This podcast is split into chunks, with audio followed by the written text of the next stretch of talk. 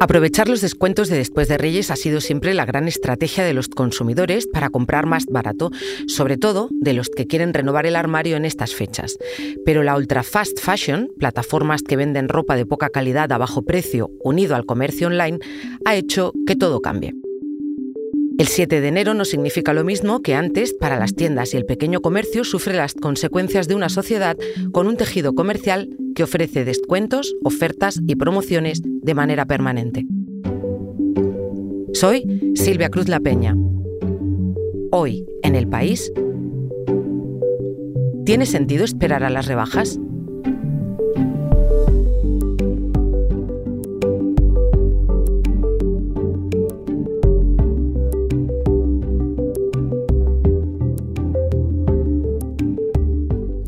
Cristina. Hola Silvia. Cristina Galindo es mi compañera de economía y Cristina, te quiero pedir que escuchemos un momento a nuestra compañera Belén Remacha hablando con Carlos Velarde, otro compañero de aquí de la casa, de producto, haciendo algo que parece ser es bastante habitual. Pues mira, aquí por ejemplo tengo eh, un jersey y una camisa que vi el otro día. O sea, esto es la cesta online, pero lo tienes ahí guardado para cuando empiecen las rebajas. Claro, yo lo que hago es, eh, durante todos estos días voy mirando eh, las webs donde yo suelo comprar, selecciono los productos que, yo quiero comprar, normalmente eh, meto más en la cesta de los que me voy a de los que me gustaría comprarme y luego lo que hago es cuando llegan las rebajas reviso cuáles verdaderamente tienen un descuento. O sea, yo luego lo que hago es reviso la cesta, entonces valoro un poco en función del descuento que, haya si, si tiene interés para mí comprarlo o no. ¿Qué día empiezan las rebajas en esta web? ¿Lo sabes? Pues yo creo que aquí empiezan el sábado, si no me equivoco. Lo que pasa que a veces el 5 por la noche, yo creo que a través de la aplicación dejan, dejan realizar las compras. ¿Y vas a estar esta noche pendiente? Sí, porque además si por ejemplo tienes eh, alguna talla que es eh, más o menos normativa o que tiene mucha gente eh, o lo compras a las 12 de la noche en esa hora, seguramente la prenda que tú quieras al día siguiente ya no haya la talla que tú buscas. Cristina, esta escena de estar esperando a las 12 de la noche para conseguir el descuento en la tienda online de una marca además de ropa muy popular, ¿Tú dirías que ha sustituido la imagen, esa imagen que tenemos todos en la cabeza de las masas, de la gente intentando entrar en el centro comercial el 7 de enero? Sí, yo creo que un poco sí que la ha sustituido. A ver, las rebajas siguen siendo un reclamo, pero no solo en las tiendas físicas, porque muchos clientes buscan ventajas en las webs, ¿no? Como Carlos. Eh, algunas marcas además abren los descuentos a los clientes de la web unas horas antes y bueno, sí que hay gente que se sabe organizar muy bien, eh, estás pendiente de las tallas y ahí puedes conseguir algún, alguna cosa interesante con la rebaja y la talla que tú quieres. Pero la tienda física sigue siendo muy importante. En los últimos años es verdad que con la pandemia creció mucho el comercio electrónico y muchas empresas abrieron webs, las potenciaron, pero este mercado ahora eh, sigue creciendo pero a menor ritmo. La gente vuelve a las tiendas, hay mayor afluencia en las tiendas, las empresas están invirtiendo un montón en tiendas, eh, se habla mucho de la experiencia de compra y otra cosa que ha cambiado es que ahora las empresas empiezan a cobrar por las devoluciones en Internet y también por los envíos. Porque es cierto que la gente antes pedía mucho, bueno, sigue pidiendo, y como las devoluciones eran gratuitas, pues eh, mm, pedían de más para devolver gratuitamente y no era rentable para las empresas. Y bueno, ahí también es cierto que el día 7 de enero, si como ha pasado otros años, este domingo empiezan las, las rebajas de invierno, pues veremos, mm, no sé, las tiendas también llenas de gente. Esta sería una pega importante, la de que se cobre por las devoluciones. ¿Dirías que es uno de los, sería un motivo para no comprar por internet y mejor en tienda física? Eh, yo creo que sí que ha afectado. Eh, aunque bueno, algunos datos que han dado las empresas como Inditex dicen que en realidad no afecta tanto porque lo que ellos intentan es reducir el número de clientes que, eh, que se pasan ¿no? comprando y luego devolviendo gratis. Y en realidad el cliente fiel sigue comprando porque bueno, sabe sus tallas y normalmente acierta bastante. Pero sí que es cierto que en Internet a veces se compra por comprar, ¿no? Es más fácil darle al clic y en época de rebajas eh, te puedes dejar llevar por una oferta que a lo mejor mm, has comprado cosas que no querías comprar, ¿no? Aunque depende mucho, porque como también comentaba Carlos al principio, si lo tienes muy decidido, muy claro y lo tienes todo previsto, puede ser una buena estrategia para ahorrar dinero y conseguir algo que necesitas. Pero por norma general, lo que siempre dicen ¿no? los, los que dicen que hay que comprar con la cabeza es que si vas a la tienda física, te pruebas la ropa, te das cuenta de si realmente te sienta bien o mal, pues también puede ser una forma de ahorrar llegado el caso. Aunque es verdad que, bueno, eh, yo me refiero todo el rato a ropa, pero bueno, las rebajas son también para otros artículos. Lo que sí que es cierto que las ropas y los complementos son los que más se suelen ver ahora, ¿no? Con los descuentos. Bueno, porque está ahí el origen de las rebajas, ¿no? Vamos a rebobinar un poco, porque estamos en el ahora, pero ¿cuándo empieza esto de las rebajas en España? Las rebajas empezaron un poco antes en Estados Unidos. Con el crack del 29 se hundió la economía americana y hubo pues, una larga, gran depresión que hundió el consumo. Entonces pues, los, comerciantes se reunieron y dijeron qué podemos hacer para incentivarlo. Y empezaron a salir las rebajas como una forma bastante importante de vender durante dos periodos del año. ¿no? Lo típico cuando acaba el invierno y cuando acaba el verano. O cuando está el verano casi casi acabando. Entonces en España pasó un poco lo mismo un poco después, en los años 40-50, que era como muy clásico la, la pugna comercial entre el corte inglés y galerías preciados, ¿no? Por esas épocas, es con las imágenes estas que dices de la gente que salía en el telediario, bueno, el telediario entonces un poco después, pero eh, como que era el día de locura de compras. Eh, una guerra que, por cierto, al final ganó el corte inglés que compró galerías preciados en 1995.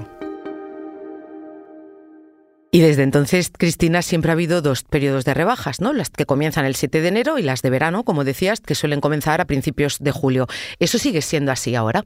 Muchos comercios las mantienen, esas dos épocas más tradicionales, porque es un reclamo más y siempre el reclamo del descuento siempre atrae a consumidores. Eh, pero no son los únicos periodos con descuentos. Las rebajas tradicionales, las que comentabas, se han diluido porque las ofertas se adelantan y se reparten a lo largo del año.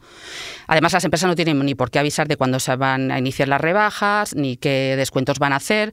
Hay libertad total. Eh, por ejemplo, ya ha habido empresas que a lo largo de diciembre ya, ya están ofreciendo descuentos más enfocados en las campañas de Navidad. Cristina, ¿y qué ha cambiado para que ya no sea así? Lo que principalmente ha cambiado es la reforma de la ley de comercio. La ley de comercio se cambió en 2012 y desde entonces se liberalizaron las rebajas. Las tiendas tienen ahora libertad total para decidir cuándo hacen descuentos, liquidaciones y tampoco hay restricciones ni para descuentos máximos ni mínimos. Entonces así que pasa que cada vez las rebajas van más acompasadas. Y luego en febrero lo que sí que se ha mantenido un poco son las llamadas segundas rebajas, que tampoco tienen que ser por ley ni nada, pero ahí es como una liquidación de stock en la que directamente pues todo lo que no se ha vendido en las rebajas, ni en el Black Friday, ni en el Cyber Monday, ni todas esas rebajas, pues puedes conseguir algunas gangas verdaderas, cosa que cada vez está más difícil con todas las subidas de precios y, y la inflación. Otra cosa que ha cambiado es la cantidad de colecciones que se ganan a las tiendas cada año. Tradicionalmente antes era una colección de invierno, una de, una de verano. Ahora incluso el comercio más tradicional o las marcas menos masivas pues hacen cuatro colecciones al año. Pero tú vas a un H&M o vas a un Zara y encuentras un género nuevo muy a menudo, o sea, con mucha frecuencia. Con lo cual tienen la oportunidad de separar mm, como prendas que no han vendido, ofrecer descuentos. ¿no? Cuando vamos a la tienda vemos la típica perchita de rebajas y luego al lado pone nueva colección y tú quieres la nueva colección, pero bueno, tienes el reclamo de las rebajas y puedes hacer un mix, lo que mejor veas. Y, y bueno, y eso es lo que ha cambiado básicamente, que ha habido muchas más colecciones y hay muchas oportunidades de ofrecer descuentos.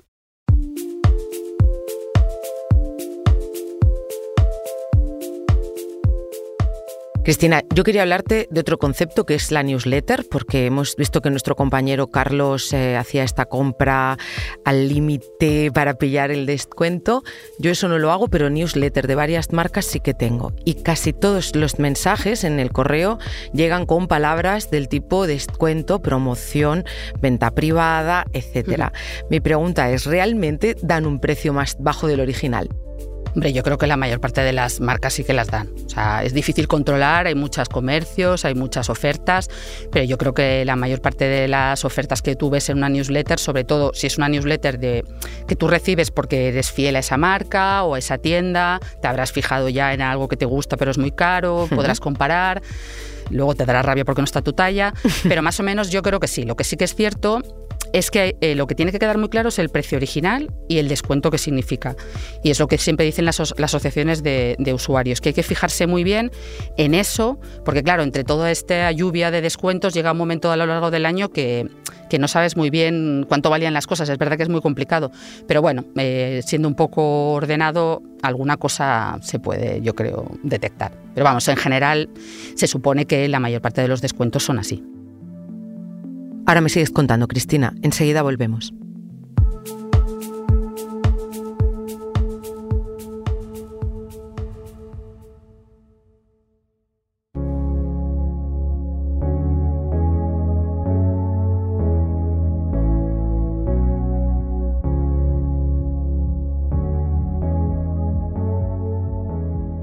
Cristina, estábamos hablando de outlets, de ventas privadas, suscripciones a newsletter, mid-seasons, las rebajas de toda la vida también.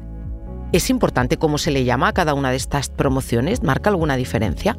Más allá del marketing, no parece que ninguna. Es cierto que bueno, los precios están liberalizados, cada empresa puede determinar su estrategia de precios y cómo establecer sus márgenes, pero es verdad que yo creo que es una forma de diferenciar para que sepas exactamente en qué momento te encuentras de, las rebajas. ¿no? Por ejemplo, las, rebajas de media temporada normalmente afectan solo a una parte del género, se dedican solo unos días y luego vuelven los precios anteriores.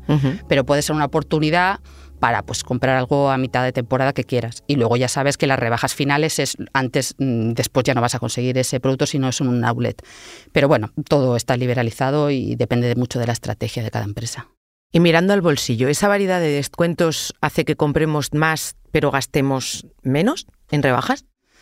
Yo creo que, por lo que dicen los expertos, se, está, se gasta lo parecido, pero a lo largo del año. Es verdad que se concentra bastante en las rebajas. A ver, según la Asociación Española de Consumidores, la media en estas rebajas será de 164 euros, que son 20 euros menos que el año pasado. Y es verdad que el gasto se reparte más a lo largo del año. Pero otra cosa que ha influido mucho es la inflación, ¿no? que desde el 2021 se ha, mermado bastante el poder adquisitivo y también ha afectado por otra parte, a los comercios, porque han, visto subir sus costes, mm, sus márgenes se han reducido y lo que se está diciendo en los últimos dos años que las gangas, gangas en sí mm, no son como las de antes. Estamos hablando de descuentos, pero también hay un concepto que quiero que me expliques, el de las tiendas ultrabaratas, que me digas qué son y sobre todo cómo influyen en este ecosistema comercial. Bueno, pues cada vez está habiendo más competencia en ese sentido, ¿no? Pues, eh, sobre todo desde las compañías chinas como Shein o ahora Temu, que es como un Amazon también que es, de propiedad china, están haciendo mucha competencia por ahí. Lo que sí que es cierto es que muchas de las empresas tradicionales grandes como Inditex y H&M que venían también ofreciendo muchos precios bajos, están cambiando un poco esa estrategia, ¿no? Para competir en precios bajos con una parte, pero también ofreciendo precios más altos en algunos productos, ¿no? O sea, tienes el, bueno, algunas marcas, en, tanto en Inditex como en H&M y todas de, este estilo, que ofrecen precios más altos. Por ejemplo, yo he mirado esta mañana, había una, un abrigo de Zara en su web que costaba 499 euros. Yo no he visto nunca una... hace tiempo que no... O sea, en los últimos dos años esto ha cambiado un poco, el último año también. Eh, es verdad que es piel 100%, pero bueno, tú normalmente en Zara encontrabas un abrigo, no sé, por 80 euros, o sea, lo que sea, que estas grandes empresas han abierto mucho su abanico de, de ofertas. Intentan por ahí no solo competir por los bajos precios, pero sí, hay mucha competencia en precios y todo es muy barato y depende mucho de la calidad. Y luego hay mucha gente que compra cosas y no le gusta lo que llega, pero bueno, como siempre, pues si, si no te sale bien, no vuelvas a comprar en el sitio o reclama. Claro. Por tanto, las grandes marcas eh, usan sus descuentos, sus promociones, sus rebajas constantes para competir también con estas marcas ultra baratas.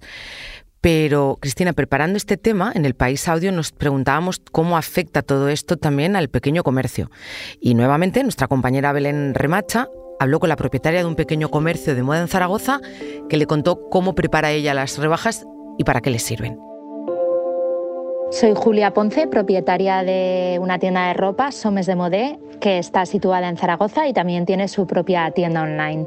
Eh, comenzamos el 7 de enero como es tradición desde hace años en el comercio de la ropa, por lo menos, aunque las cosas en los últimos tiempos han cambiado un poquito, pero nosotros continuamos haciéndolo después de Reyes Magos. Nosotros eh, creemos que el pequeño comercio o una tienda como la nuestra no puede comenzar antes del día 7 de enero. Eh, la campaña de otoño-invierno este año además ha sido compleja porque la climatología no ha estado mucho a nuestro lado en esta ocasión. Entonces, digamos que el periodo navideño y, y el frío ha llegado al mismo tiempo en esta ocasión. Así que creo que si encima tenemos que hacer rebajas a mediados de Navidad, vamos a salir perdiendo. En nuestro caso comenzaremos con un 20% de descuento. Eh, quizá no resulte tan agresivo como en otras, en otras eh, cadenas o, grandes superficies, pero bueno, creemos que es suficiente para cómo es nuestro negocio. Nosotros tenemos marcas de ropa mm, slow eh, que apuestan por procesos eh, sostenibles y creemos que los precios que ofrecemos durante todo el año son justos. Estas prendas cuestan lo que tienen que costar, eh, tanto para que la marca como para que nosotros eh, podamos eh, obtener un beneficio justo y vivir de lo que vivimos. Debido a la práctica de descuentos permanentes que podemos ver en casi todas las grandes superficies y las marcas grandes, pues claro, eh, hemos visto un cambio en la forma de consumir en los últimos años de, de nuestra clientela.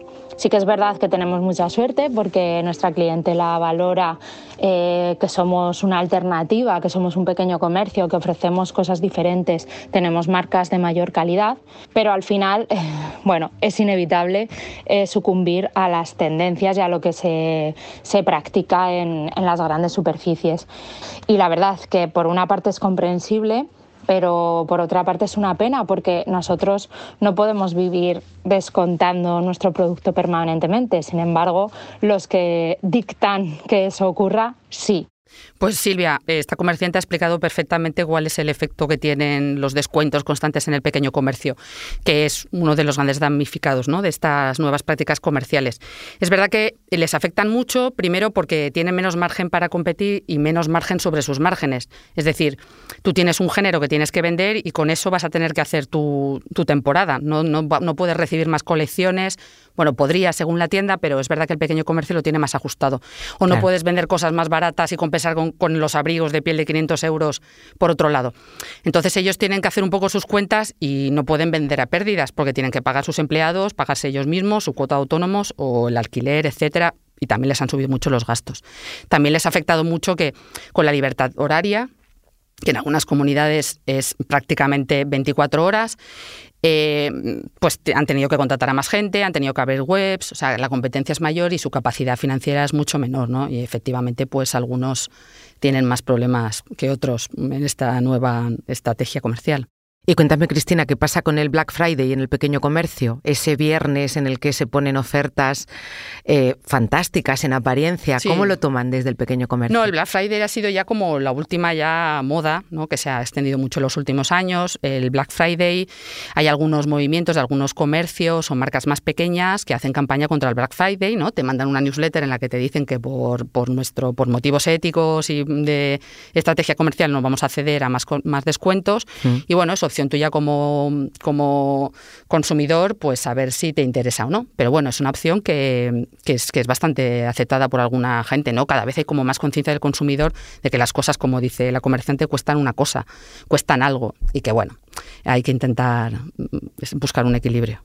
Cristina, para acabar, eh, ¿nos has dado ya algún consejo en esta entrevista para comprar responsablemente en las rebajas? Mejor en tienda física, fijarse bien en si esos descuentos son reales ¿Alguno más?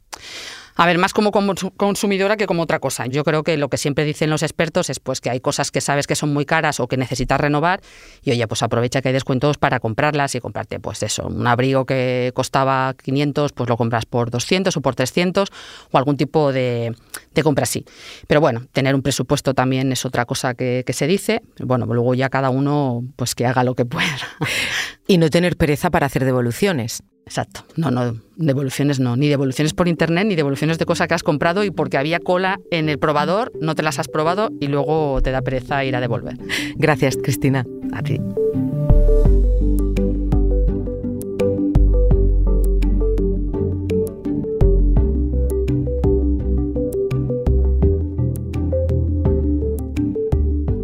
Este episodio lo ha realizado Belén Remacha. El diseño de sonido es de Nicolás Chabertidis. Yo soy Silvia Cruz La Peña y he dirigido este episodio de Hoy en el País. Mañana volvemos con más historias. Gracias por escuchar.